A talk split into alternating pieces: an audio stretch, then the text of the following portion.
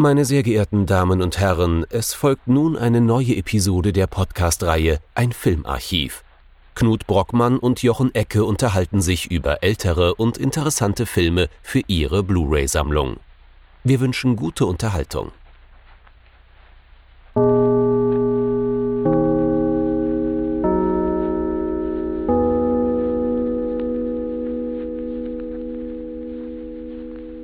Hallo Knut. Hallo Jochen und hallo liebe Zuhörerinnen und Zuhörer zu einer neuen Folge von unserem Filmarchiv. Wir sind jetzt dann doch mal so weit gekommen, dass wir einen der zentralen Regisseure wahrscheinlich des Nachkriegskinos besprechen werden. Zumindestens den Film, den keiner gucken wollte, als er rauskam von ihm und wir werden uns mit dem grandiosen Sympathiedarsteller Kirk Douglas auseinandersetzen. Was haben wir uns denn angeschaut? Es soll heute gehen um Ace in the Hole. Ich glaube auf Deutsch der Satansreporter. Uiuiui. Von, von Billy Wilder von 1951. Ja, und der Film ist nicht nur Regie Billy Wilder, sondern er ist auch mal wieder mit in den Writing Credits dabei und er ist das erste Mal auch Produzent gewesen. Und dann kam es gleich zum großen Flop. Warum und warum das mit der Qualität des Films nichts zu tun hat? Gleich später dazu mehr nach dem Einspieler.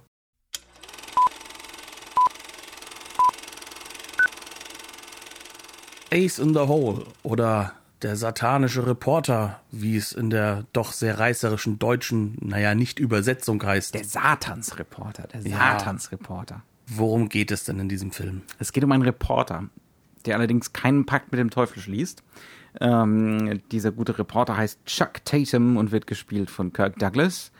Äh, das ist, äh, ja, äh, der gehört zur Oberliga seiner Profession, äh, arbeitet eigentlich an der Ostküste, ursprünglich mal für diverse große Tageszeitungen, aber da ist er überall rausgeflogen, aus diversen Gründen, äh, wegen Frauengeschichten, wegen Alkoholismus, äh, wegen genereller Unverschämtheit, glaube ich und generellem Zynismus. Äh, das sollte man auch bedenken. Und dementsprechend ist er jetzt äh, sozusagen auf der Flucht in Albuquerque in New Mexico gelandet und fängt dort bei einer kleinen Lokalzeitung an, sehr zu seinem Missfallen. Er möchte da unbedingt wieder weg und wartet eigentlich nur darauf, dass sich irgendeine große Story ergibt, die groß genug ist, damit ihm seine ehemaligen Chefs alles verzeihen und ihn wieder ins Boot holen. Und diese Gelegenheit bietet sich ihm dann doch relativ schnell, nach einem guten Jahr, einem unendlich langen Jahr in Albuquerque. Äh, denn zu rein zufällig äh, kommt er äh, an den Ort des Geschehens, kommt er da, äh, kommt er da vorbei. Es wird ein Mann verschüttet äh, in Grab, in einer Grabhöhle. Hm, draußen in der Wüste. Ähm, der gute Mann, ich glaube, er heißt Minosa, ne? Sal Minosa oder Al Minosa. Nee, Leo, Leo. Die, Al ist der, ähm, ist der Versicherungsvertreter. Zu dem kommen wir noch später. Genau. Ähm, also dieser Leo Minosa äh, ist in diesen Gräbern da unterwegs, weil er Grabbeigaben, Keramik da rausholen will und wird verschüttet, äh, weil die Wände halt alles andere als sicher sind. Und was Chuck Tatum, also die Kirk Douglas-Figur, dann macht, ist, er fängt an, das zu inszenieren. Also normalerweise wäre der gute Herr Minosa innerhalb von einem halben Tag, einem Tag da wieder raus. Äh, aber äh, das kann natürlich Chuck, Chuck Tatum nicht zulassen. Ne? Er will das auf mindestens eine Woche rauszögern und dementsprechend fängt er an, alle möglichen Leute zu manipulieren, die Geschichte umzuschreiben. Er wird selber zum Fluch des Bergs, sozusagen, zum Grabfluch, äh, der schlimme Spoilerwarnung, dann auch dafür sorgt, dass der gute Herminosa für immer da unten bleibt.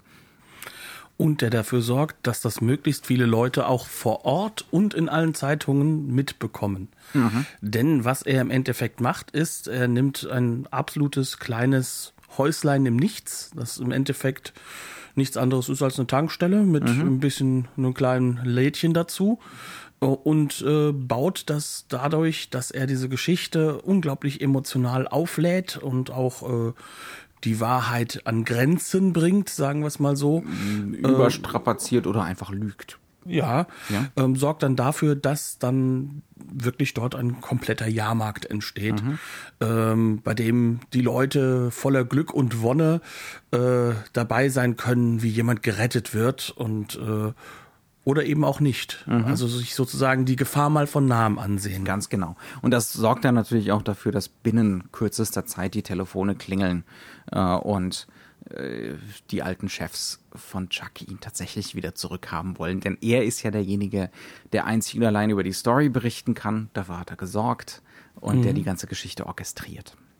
Genau, und das ist jetzt natürlich auf der ersten Oberfläche, oh Gott, oh Gott, oh Gott, die schlimmen Medien. Mhm. Eine große Medienschelte und äh, ganz so weit liegt das ja nicht äh, von der da Wahrheit. Da ist was dran. Da ist was dran. Natürlich. Also wenn man den Film so einseitig lesen möchte, das ist definitiv eine Dimension. Ne? Also es geht um äh, die amerikanischen Massenmedien auf einer Ebene nach dem Zweiten Weltkrieg, aber auch durchaus schon vor dem Zweiten Weltkrieg.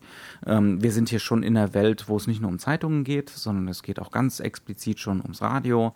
Äh, es sind sogar schon die ersten Fernsehcrews da, was natürlich 1951, ich kenne mich gar nicht mit der Fernsehgeschichte in den USA so aus, aber ich glaube 1951 war das schon auch noch relativ in den Kinderschuhen. Ja, war schon Cutting Edge, dass, ja. dass mhm. da die Crews ähm, live dabei waren und das ist auch noch so auf der Art und Weise, da wird die Reel gedreht und muss erstmal weggeschafft werden. Ne? Das ist so ein bisschen ja, äh, so ein bisschen einen postmodernen Touch hat die ganze Geschichte schon.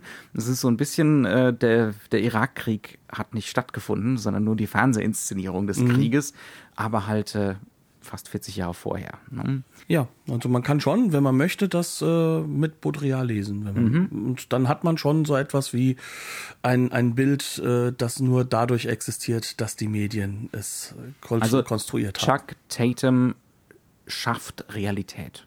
Ne? Ähm, klar, narrative Realität, ähm, aber er formt diese Geschichte so, wie er sie haben möchte.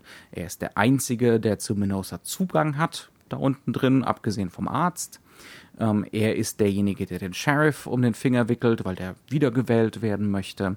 Er ist derjenige, der dem äh, wie nennt man das denn, der dann zuständig ist für die Rettungsorganisation, der Ingenieur, äh, sagt, äh, wenn du hier weiter arbeiten möchtest und nicht wieder Lasterfahrer sein möchtest, dann machst du mit bei der ganzen Geschichte. Ja?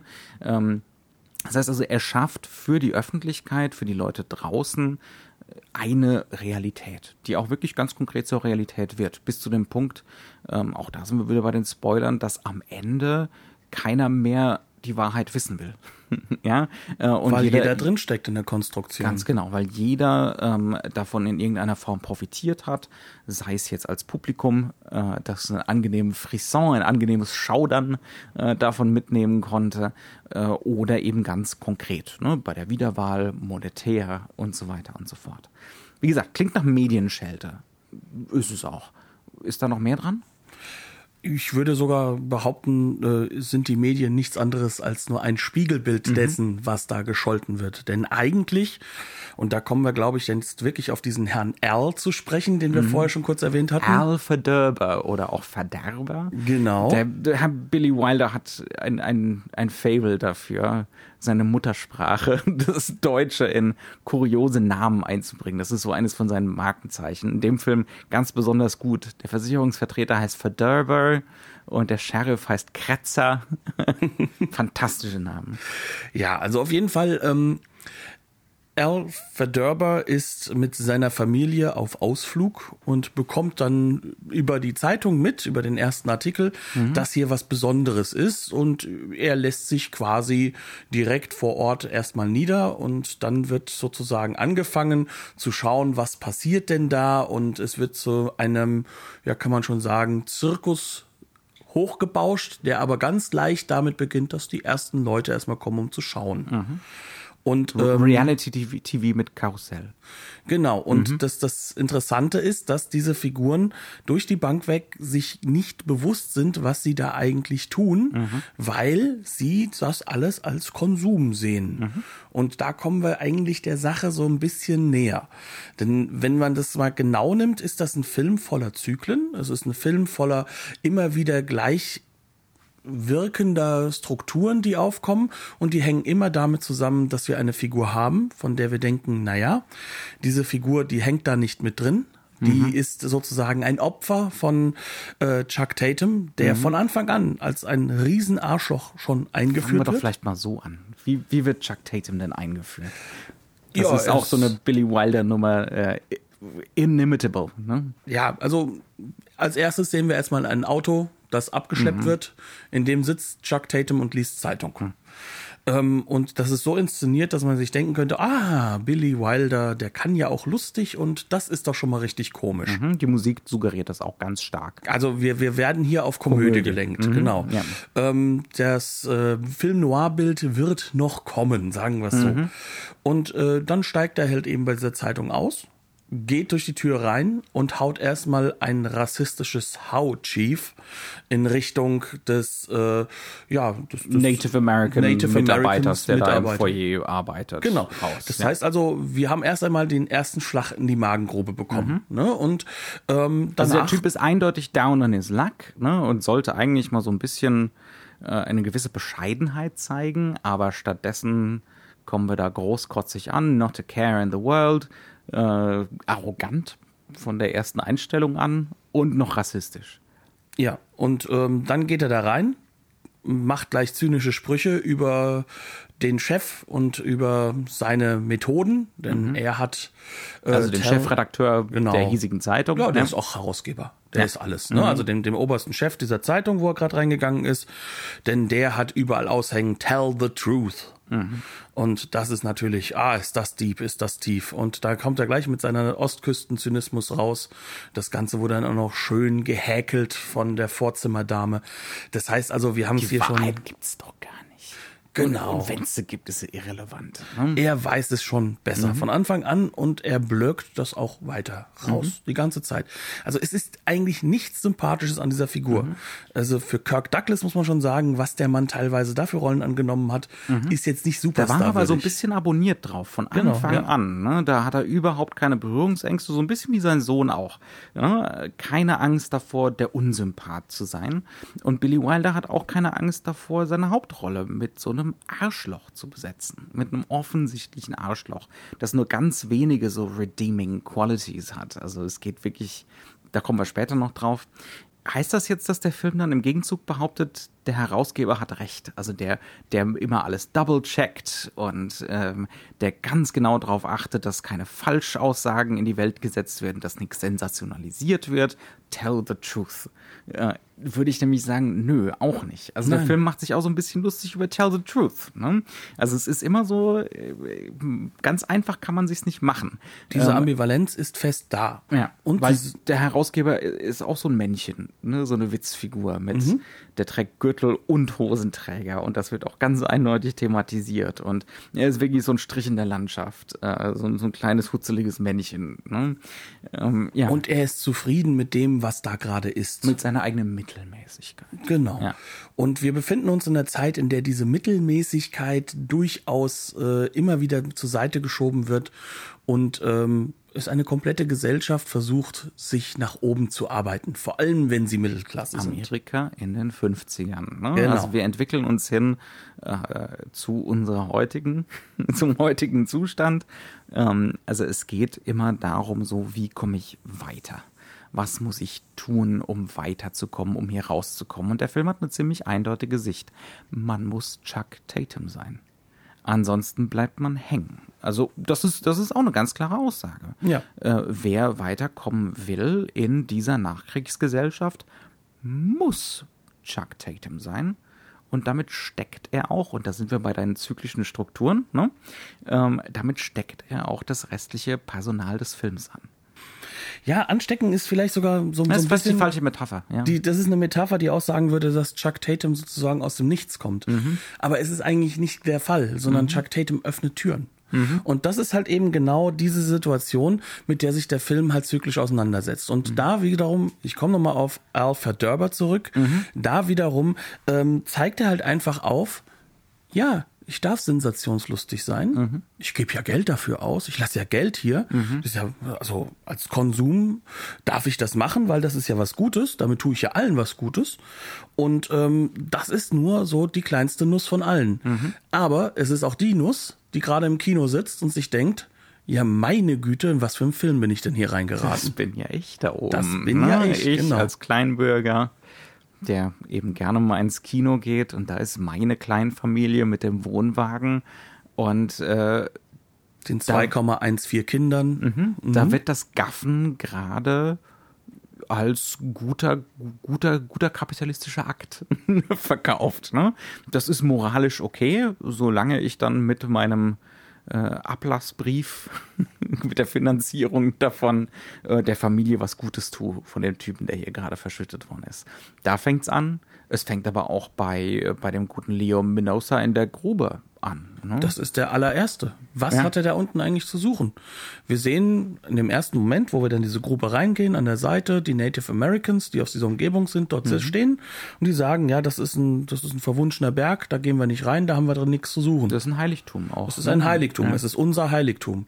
Mhm. Und der Mann hat dort nach kleinen Schätzen gegraben, um sie zu verkaufen. Mhm. Also ein unglaublich egoistischer und rein konsumerischer Akt. Also er ja, will einfach auch ein was. Go-Getter. Ne? Also Er will was erreichen, um Geld zu bekommen, um damit seine Frau halten zu können. Und damit ist das dann auch wurscht, ne? ob man hier ein Heiligtum entweiht oder so. Vollkommen egal. Ähm, absolut. Er, er, er, er schlägt ja auch Profit einfach daraus.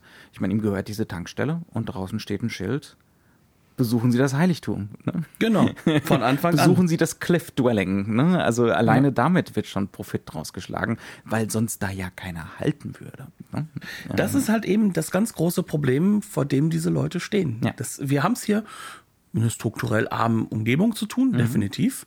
Wir sind im Nichts. Also mal auf Neudeutsch zu formulieren, wir sind hier in den Flyover Countries in der Art und Weise. Ne? Ähm, Ja, New Mexico, ja. ja, New Mexico schon. gehört schon noch dazu. Nicht so sehr wie der mittlere Westen, aber auch. gehört auf jeden Fall auch noch mit dazu. Also wie gesagt, also gerade in den 50er Jahren sind es die beiden Küsten und nichts anderes. Ne? Und wir befinden uns hier in der Wüste, nicht an der Küste.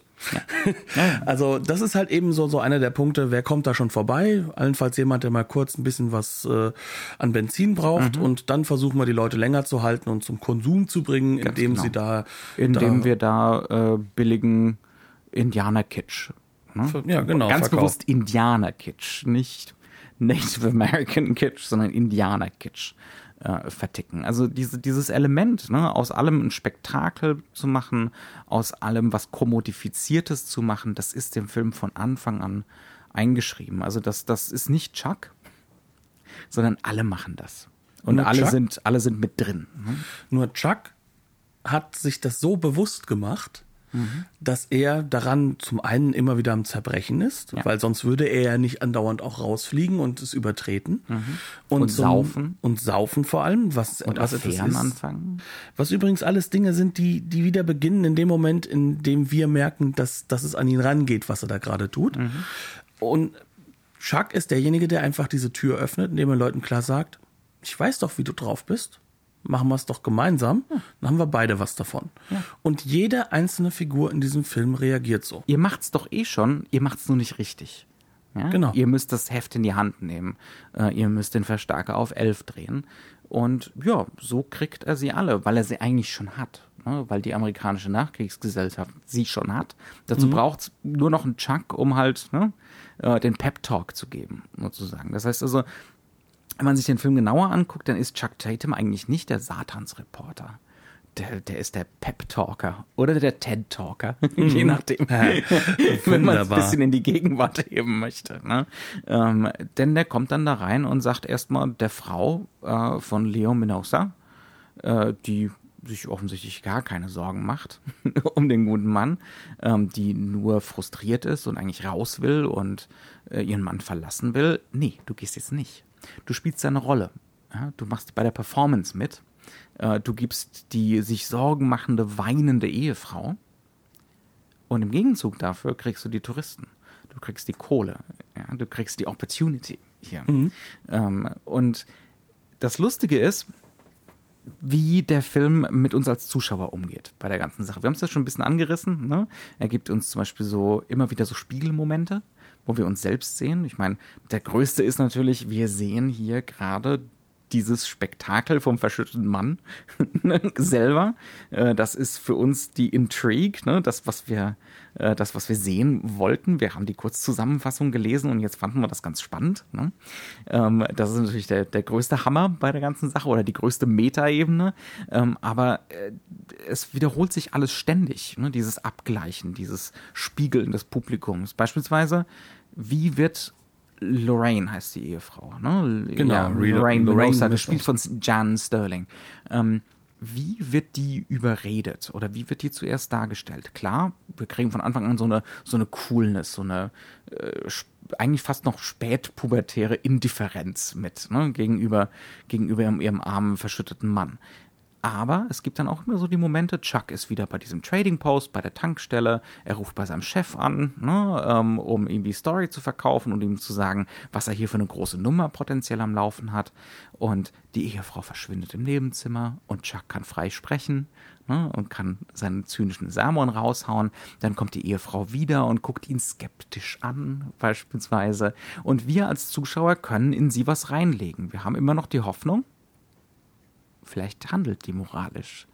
Ja, vielleicht haben wir hier einen ebenbürtigen Gegenspieler zu Chuck, äh, der ihm was entgegenzusetzen hat. Und binnen Minuten stellen wir dann fest, nee. nee, überhaupt nicht. Also der Film enttäuscht uns ständig. Wir haben ständig die Hoffnung, okay, jetzt kommt das Schwarz-Weiße. Ne? Jetzt kommt irgendwie der Ausweg oder zumindest der Gegenspieler. Wie gesagt, Ja, das klassisch. Melodramatische Das halt. klassisch Melodramatische.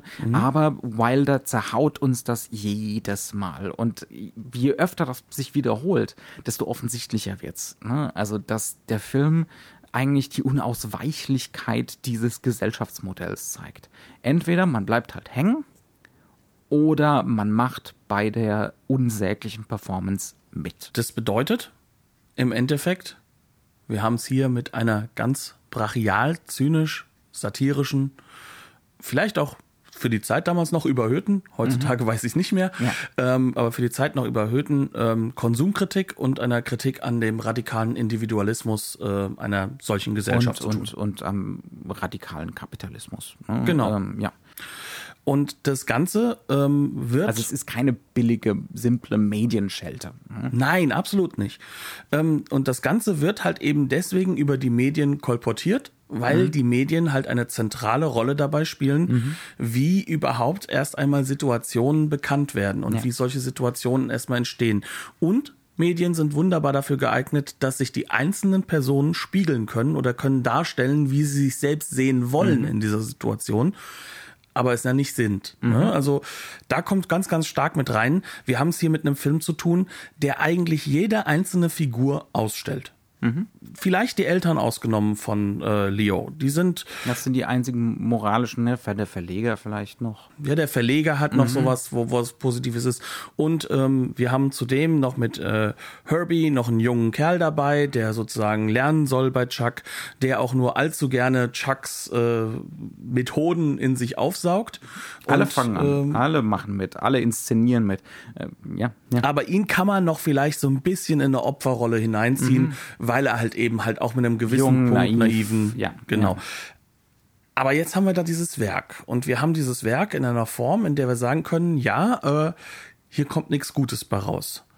Und ähm, trotzdem hat das Ganze Momente, in denen man laut lacht und dann merkt, oh Gott, warum lache ich hier eigentlich? Genauso wie man, ich meine, der, der, der geneigte Hörer mag sich jetzt vielleicht gerade die Frage stellen, warum soll ich mir das angucken? Das klingt unglaublich furchtbar und, und unsympathisch. Warum soll ich mir, ja, warum soll ich mir das eigentlich antun? Äh, Das ist ein sehr unterhaltsamer Film.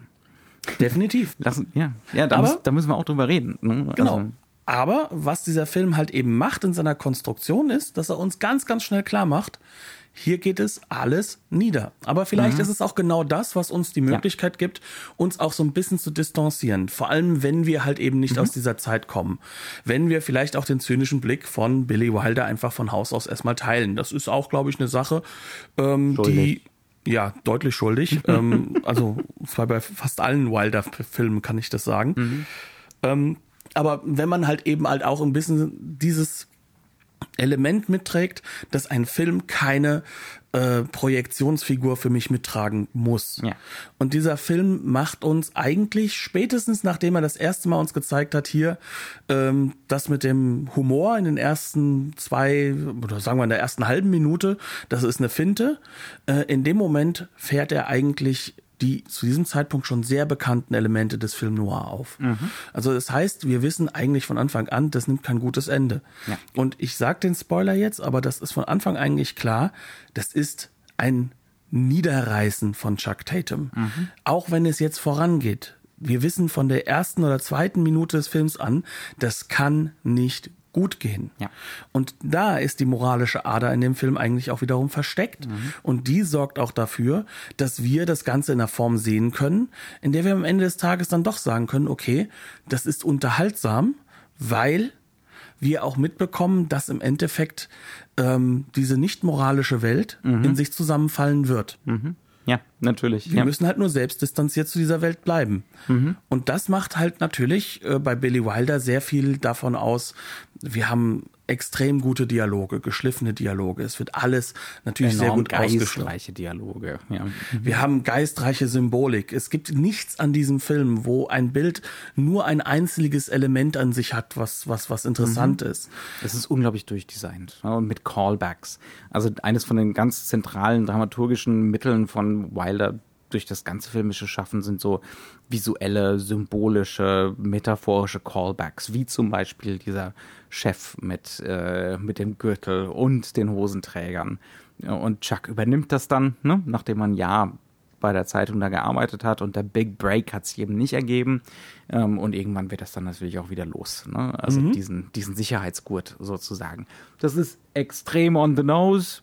Das hat meiner Meinung nach Billy Wilder in manchen Filmen bisschen schöner hingekriegt. Der, der zerbrochene Spiegel in das Apartment zum Beispiel ist, ist ein viel, viel also subtileres, feineres Mittel, was trotzdem total beim Publikum ankommt, ne? aber halt nicht so. mm. Aber der Film Der ganze, der ganze Film ist on the nose, ohne Ja, Ende. Ja? eben. Direkt mitten in die Fresse rein. Ja? Und der Film hat dabei aber auch Tempo. Ne? Mhm. Also es gibt so viele Kleinigkeiten, die im Hintergrund passieren, die Veränderungen an den Locations, die kommen peu à peu, Stück für Stück. Eine Sache, die halt immer wieder passiert ist, am Anfang ist es noch freier Eintritt, wenn man da rein möchte, auf dem Schild stehend, äh, wenn man da zu diesem Berg möchte. Und das steigert sich dann halt. Es Ne? ist Im 25, es ist 10 Cent, 25 Cent. 50, 50 Dollar. Dollar. Ja, das, das Ja. geht richtig nach oben und das, das steigt halt ähm, genauso wie drumherum halt einfach äh, die komplette Welt da drumherum plötzlich lauter, schneller und aggressiver wird. Mhm. Ja. Und ähm, wir haben halt auch immer wieder Reminder, dass jede einzelne Figur davon halt auch irgendwann Opfer ist. Bis, und das Mhm. Ändert, ja, aber das ändert sich halt erst gegen Ende, bis auf Chuck für lange Zeit, wo er eigentlich fast der reine Täter ist. Also wir haben Szenen, in denen er Lorraine misshandelt, schlägt. Äh, wir haben auch Szenen, in denen er andere Leute halt einfach nur beleidigt, wo er sie fertig macht, wo er sie Erpresst. auch erpresst, genau. Und ähm, die Leute sehen das sich als am Anfang auch alle als Opfer, aber dann machen sie halt mit. Nur da, wo er sie auf den Weg bringt, kommt er von dem Weg immer mehr ab, weil er sieht, was das Resultat ist, was er erzeugt hat. Und das, und da muss man sagen, da ist der Film durchaus subtil. Also äh, zu entdecken, dass dieser Chuck Tatum tatsächlich nicht nur so ein Monster ist, sondern doch sowas wie ein Gewissen hat, da muss man schon teilweise genau hingucken. Einfach die Frage, ab wann fängt der gute Mann wieder an zu trinken? Wir haben es wir angesprochen. Das ist nicht so dieser klassische Filmalkoholismus, wo uns dann irgendwie äh, die drei Flaschen die drei leeren Whiskyflaschen ständig entgegengehalten werden müssen. Ne? Es ist ganz subtil. Es, ist, es schleicht sich so in Szenen rein, die eigentlich einen ganz anderen dramaturgischen Gehalt haben und dann nimmt man halt mal einen Schluck. Ne? Also das sind keine so Stings, die ganz eindeutig sind, aber je länger man drüber nachdenkt, Moment mal, wann hat der wieder angefangen? Ja, gerade beim zweiten Mal gucken fällt einem das erst so richtig auf. Und dann kann man ein bisschen genauer hingucken und dann merkt man bei Kirk Douglas teilweise auch, da kommen auch in der Mimik ab und an diese Momente, wo die Maske fällt. Ja, ähm, wo eindeutig zu sehen ist, da ist sowas wie eine Verachtung auch für sich selbst vorhanden. Vor allem für sich Ja. selbst. Ähm, Und äh, das ist, das ist wirklich toll zu sehen. Ja? Also wie das eben nicht nur so ein reiner Villain ist, der sich da durchlaviert und performt wie die Hölle, sondern da ist irgendwie was dahinter. Also da ist eine Menschlichkeit da. Mhm. Ähm, und es geht ihm einfach nur darum, wieder on top zu kommen. Er hat auch Heimweh. Also es gibt auch so eine Szene, wo relativ klar wird, ne, er will einfach wieder nach New York. Ne? Also, oder ich weiß gar nicht, ob es New York ist, kann sein. Also auf jeden Fall in eine, der, in eine der Großstädte zurück. Also auch das ist wirklich toll gemacht und das, sind, das gehört zu den wenigen subtilen Dingen an diesem Film, sagen wir es mal so. Ähm, Wobei man sagen muss, es mag vielleicht nicht subtil sein, mhm. aber es ist halt stringent. Mhm. Und das ist halt eben auch so eine Sache, wo man äh, auch wirklich bemerkt, was für ein Meister eigentlich Billy Wilder ist. Ja. Weil dadurch, dass er diese Stringenz bei allem anderen hat, wird diese Subtilität bei der Figur von Kirk Douglas umso auffälliger. Ja. Und das ist halt eines dieser Dinge, ähm, die mich bei Billy Wilder auch immer wieder begeistern. Ja. Das ist so ähnlich wie mit der Kameraarbeit, ja. über die wir, glaube ich, noch so gut wie gar nicht geredet mhm. haben, außer dass es irgendwie wie Film Noir aussieht, was natürlich nicht nur mit der Ausleuchtung zu tun hat, sondern halt auch sehr, sehr stark damit. Wüstenfilm Noir. Ja, wie, aber wie man es schafft, in der Wüste trotzdem so viele Verkantungen zu schaffen, und so viele doppelte Rahmungen äh, und, mhm. und äh, die Möglichkeit schafft, dass man jemanden als gefangen darstellt, ja. visualisiert. Ja. Das ist schon erstaunlich.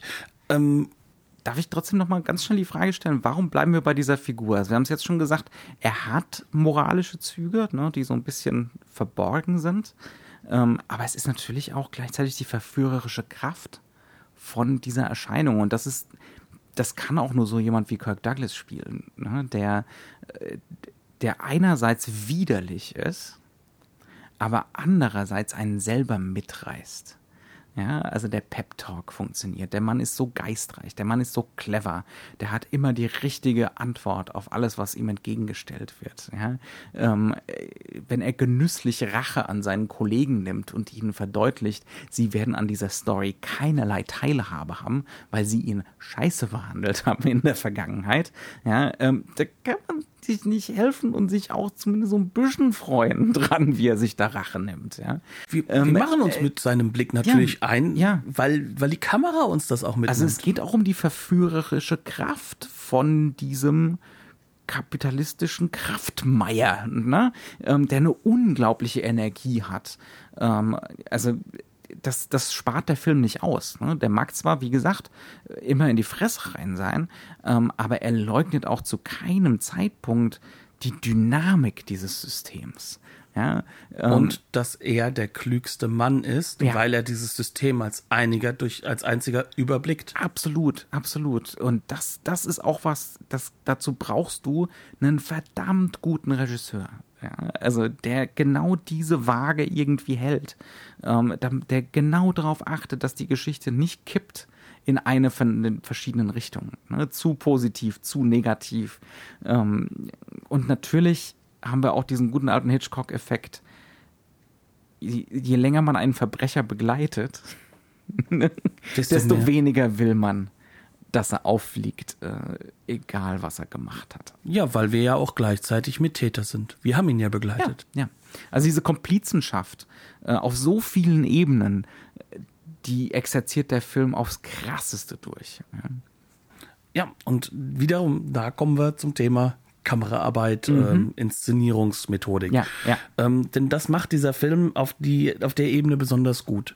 Ja er hat auf der einen Seite, wie wir jetzt eben schon gesagt hatten, ein sehr, sehr stark psychologisierendes Bild. Ne? Mhm. Also wir haben eigentlich trotz der vielen Helligkeit ähm, eigentlich kaum Bilder, in denen nicht die Figuren auch irgendwo in irgendeiner Art und Weise durch Schattenwurf, durch äh, äh, Verkantung des Bildes, durch Blocken irgendwo äh, psychologisiert werden. Teilweise auch durch Setdesign, also zum Beispiel dieses die Redaktion von dieser Kleinstadt, also das ist ja keine Kleinstadt, Albuquerque ist eine ziemlich große Stadt, aber die als sehr dieser, kleine Stadt dargestellt die, wird, so dargestellt, so extrem provinziell. Mhm. Aber dieser dieser dieser ja, Redaktionsraum ist halt super eng und die Schreibtische sind riesig ähm, so, und dann tigert Kirk Douglas da so durch und dann kann man nicht anders, dann muss man sich selber beengt fühlen. Ne? Und äh, Billy Wilder macht das dann auch noch so, dass er nicht schneidet. Ne? Es gibt so einen langen Monolog, gerade am Anfang von Chuck Tatum, ähm, darüber, wie schrecklich es doch hier ist, ne? in dieser Kleinbürgerlichkeit. Und ich nehme es ihm ab. Ja, absolut, keine Frage. Ne? In dieser Mittelmäßigkeit, äh, in dieser Selbstgefälligkeit auch zum gewissen Grad. Ähm, und diesem leichten Köcheln der Hitze auch. Mhm, genau, überall laufen die Ventilatoren. Äh, noch sind wir noch nicht so weit, dass überall die Klimaanlagen laufen. Ne? Äh, 1951 und ja, Billy Wilder nimmt ihn da halt wie so ein Tiger im Käfig. Ne? In einer langen Einstellung und die Kamera mit ihm mit. Äh, und dann teilweise wird auch noch so rangefahren, also dass es noch enger wird und noch beklemmender wird das Ganze. Mhm. Ja, also alleine dadurch wird schon äh, so eine klaustrophobische Stimmung und so ein Gefangensein produziert. Das ist eigentlich schon in dem Moment, wo er zum allerersten Mal die, diese Redaktion betritt. Das erste Bild von ihm im Foyer ist durch das Fenster in der inneren Rahmung des Fensters. Mhm. Und dieses Bild, diese innere Rahmung, dieses Gefangensein wird immer wieder wiederholt, aber dann nicht mit Chuck, sondern die Momente, in denen er die anderen Figuren ja, es fängt, fängt. schon damit an, dass, mhm. dass ja. Herbie äh, mit ihm unterwegs ist. Auch da, das erste Bild, was wir sehen von ihm, wenn er an diesem Ort ankommt, in wenn er aus dem Auto ja. ausgestiegen ist in der Tankstelle, ist durch die innere, durch das innere Fenster der Tankstelle und das ist ein Gefängnisbild, das ja. da entsteht. Ne? Und das sind so Aspekte, die überall und immer wieder vorkommen. Mhm. Und äh, ja, natürlich, Kirk Douglas ist das Hauptbindeglied, also mhm. das ist der Haupt äh, um den Nukleus dreht sich alles. Ja. Ähm, aber es ist halt auch immer so, dass wir merken, dass da dann doch ein bisschen unterschiedliche Dinge sind. Der Weg unten in, in, in diese Höhle hinein, mhm. äh, dieses, dieses ganze Spiegeln von und von, von Schatten, dieses ganze Schattenspiel in seinem gemacht. Gesicht, das wird immer mehr und mehr. Und äh, er agiert trotzdem am Anfang erstmal nicht bösartig. Mhm. Aber wir sehen halt einfach, je länger das dauert und je mehr diese Figur vor ihm als Gefangene da auch eingesperrt ist und er nur durch ein Fenster reinblicken kann, in dem Moment wissen wir, er hat jemanden da, wo er ihn haben will. Da wird mhm. er zum Raubtier auch in gewisser Weise. Ja. Es wird dann äh, eben diese, diese, diese Legende irgendwie äh, bemüht, dass die Geister der Verstorbenen, die hier begraben sind, äh, in, in dieser Höhle, äh, Leo Minosa da behalten wollen, dass sie sich noch nicht entschieden haben, ob er gehen darf ähm, oder ob er für immer hier bleiben muss bei ihnen. Und mir ist dann irgendwann auch klar geworden, die Geister, diese Dämonen, das ist Chuck. Ja. Das ist Chuck. ja, das ist was ganz Konkretes. Das hat nichts Übernatürliches. Es ist einfach Chuck. Und das inszeniert Wilder mit seinem Kameramann auch von Anfang an genau so. Denn ne, dann gibt es dann das, das Licht von unten und äh, Kirk Douglas Gesicht wird immer wieder in dieser Höhle zu so einer dämonischen, geisterhaften Fratze von Anfang an. Das ist natürlich auch in dem Gesicht angelegt durch das Kinn und alles. Ja. Und äh, man kann es halt auch mit seinem Gesicht wunderbar mhm. machen. Ja. Ähm, und da kommt dann halt einfach auch mit hinzu, wir werden daraus ja auch nicht rausgelassen. Also Montage ist in diesem Film zurückhaltend. Mhm. Es geht eigentlich darum, dass die Kamera bei dem Bild bleibt, die Performance der Figuren mhm. einfängt, dass sie sich bis auf ein einziges Bild eigentlich auch extrem zurückhält. Wilder ist selten flashy, ja. Ja, er versucht nicht, dass wir erfahren, dass er eigentlich gerade da ist. Ne? Mhm. In der Hinsicht ist das klassischstes Hollywood in der Art und Weise, wie es gemacht wird. Es hat sehr starke Tiefeninszenierung. Mhm. Er arbeitet hervorragend damit, wie er die Leute wo im Raum aufbaut, wie die Leute zueinander stehen, wie sie reagieren, auch im Hintergrund. Mhm. Solche Aspekte sind brillant gelöst. Mhm. Und ähm, Zum Beispiel dieser Moment, wenn wir merken, dass Lorraine, also Leo Minosas Ehefrau, genau, mindestens genauso schlimm ist wie Chuck ja, mhm. und mitmachen wird. Da steht sie auf der Veranda von dieser Tankstelle und wir gucken wieder durch das Fenster der Tür im Hintergrund. Da steht Chuck und telefoniert mit seinem äh, mit seinem Chefredakteur und die Frau hat alles mitbekommen von diesem Gespräch. Sie kennt sozusagen schon den Plan oder hat eine vage Ahnung davon äh, und dann beißt sie in den Apfel. Ne? Ein klassisches, ne? die böse Frau ist nun klar, ne? die Frau als Wurzel allen Übels. Ähm, und das ist eine Frage von Inszenierung. Ne? Also es ist eine Frage von Rauminszenierung. Wie stehen die Figuren zueinander? Was wissen sie voneinander? Wir wissen in dem Moment schon, sie wird mitmachen. Ja? Wir haben eine Ahnung davon, aber Chuck weiß es noch nicht. Und mhm. das, das erfahren wir genau durch diese, durch diese räumliche Inszenierung und durch mhm. simple Gesten. Ähm. Und halt auch einfach dadurch, dass wir Bewegungsräume haben, wie zum Beispiel, dass, dass wir immer wieder auch telegrafiert bekommen, alle dort haben eigentlich grundlegend eine Wahl, aber auf der anderen Seite können sie diese Wahl nicht treffen.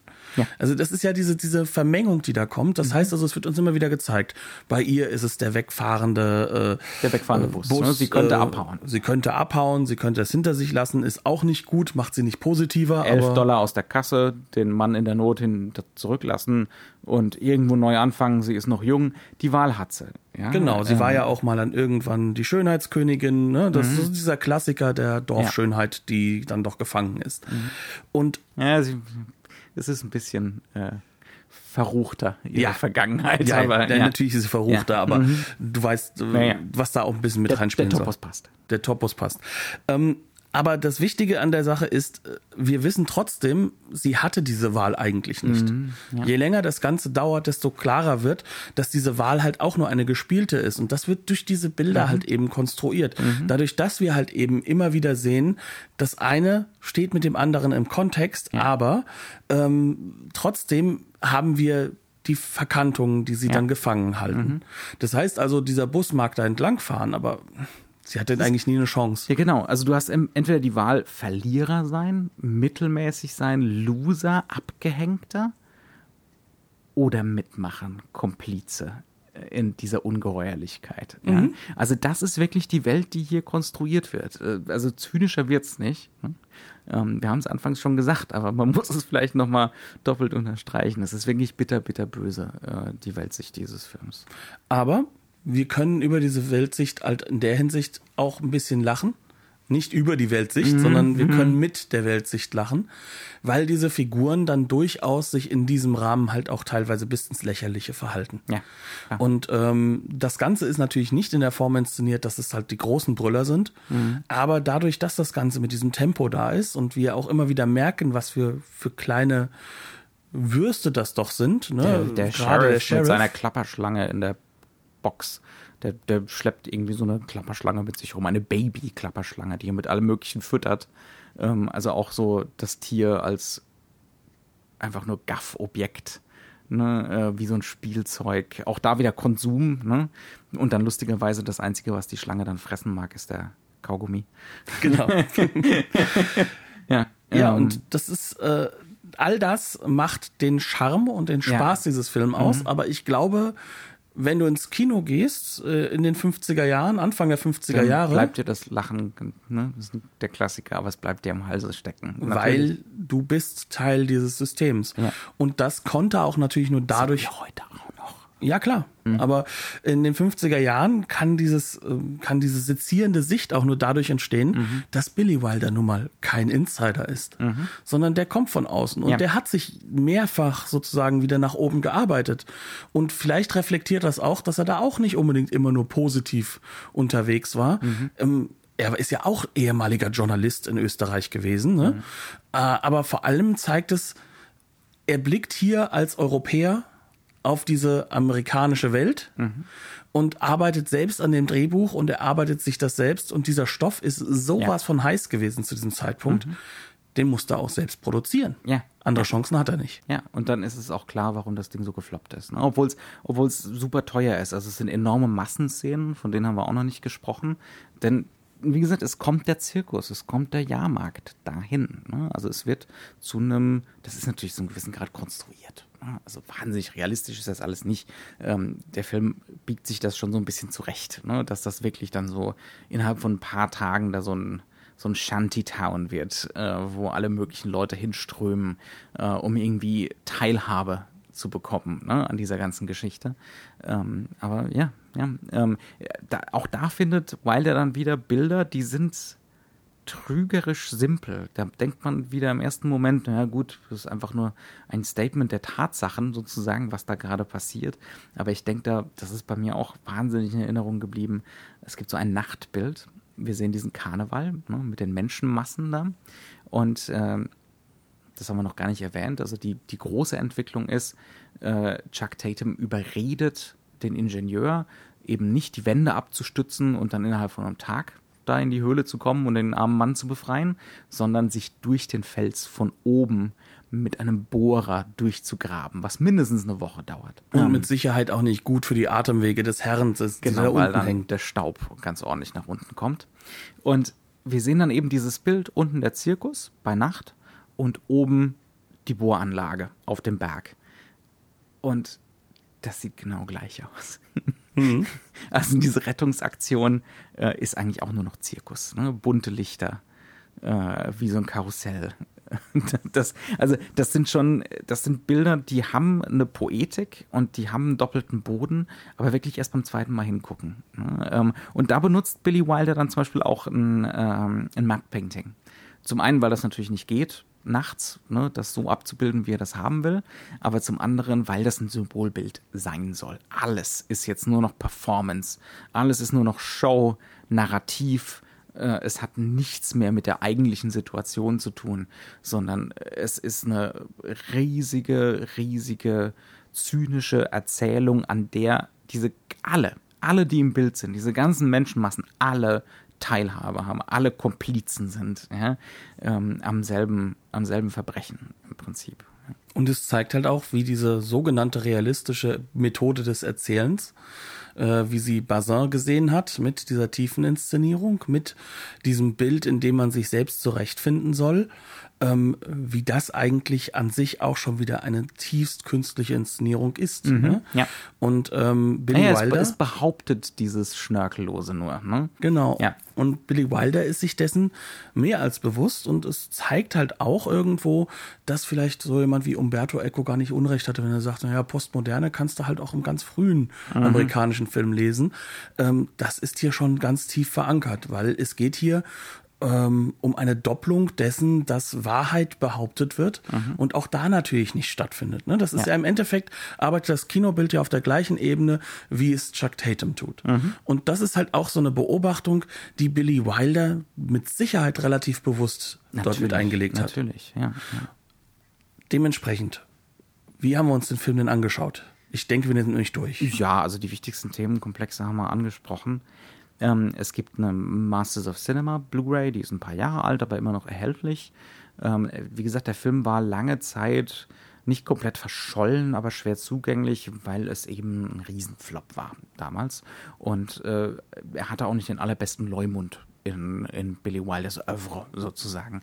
Ähm, der ist also erst in den letzten Jahren so ein bisschen wiederentdeckt worden, auch so ein bisschen als prophetischer Film sozusagen, auch als Film, der uns heutzutage äh, wesentlich mehr zu sagen hat, ne, als uns so lieb ist, glaube ich. Ja, hat so ein bisschen den gleichen Ruf bekommen wie Network. Ja, ja, ja, das ist eine, wobei Network ja von Anfang an so diesen der, der ging, das ging relativ schnell mit dem Klassikerstar. Ja, obwohl, ja, hat auch ein paar Jahre also, gedauert. Aber als er rauskam, wurde der genauso ja. wie dieser Film als vollkommen irrealer Quatsch genau, äh, ja. zur Seite gewischt. Mhm. Von genau den Medien, die sich auf den Schlips getreten fühlen. ja, ja.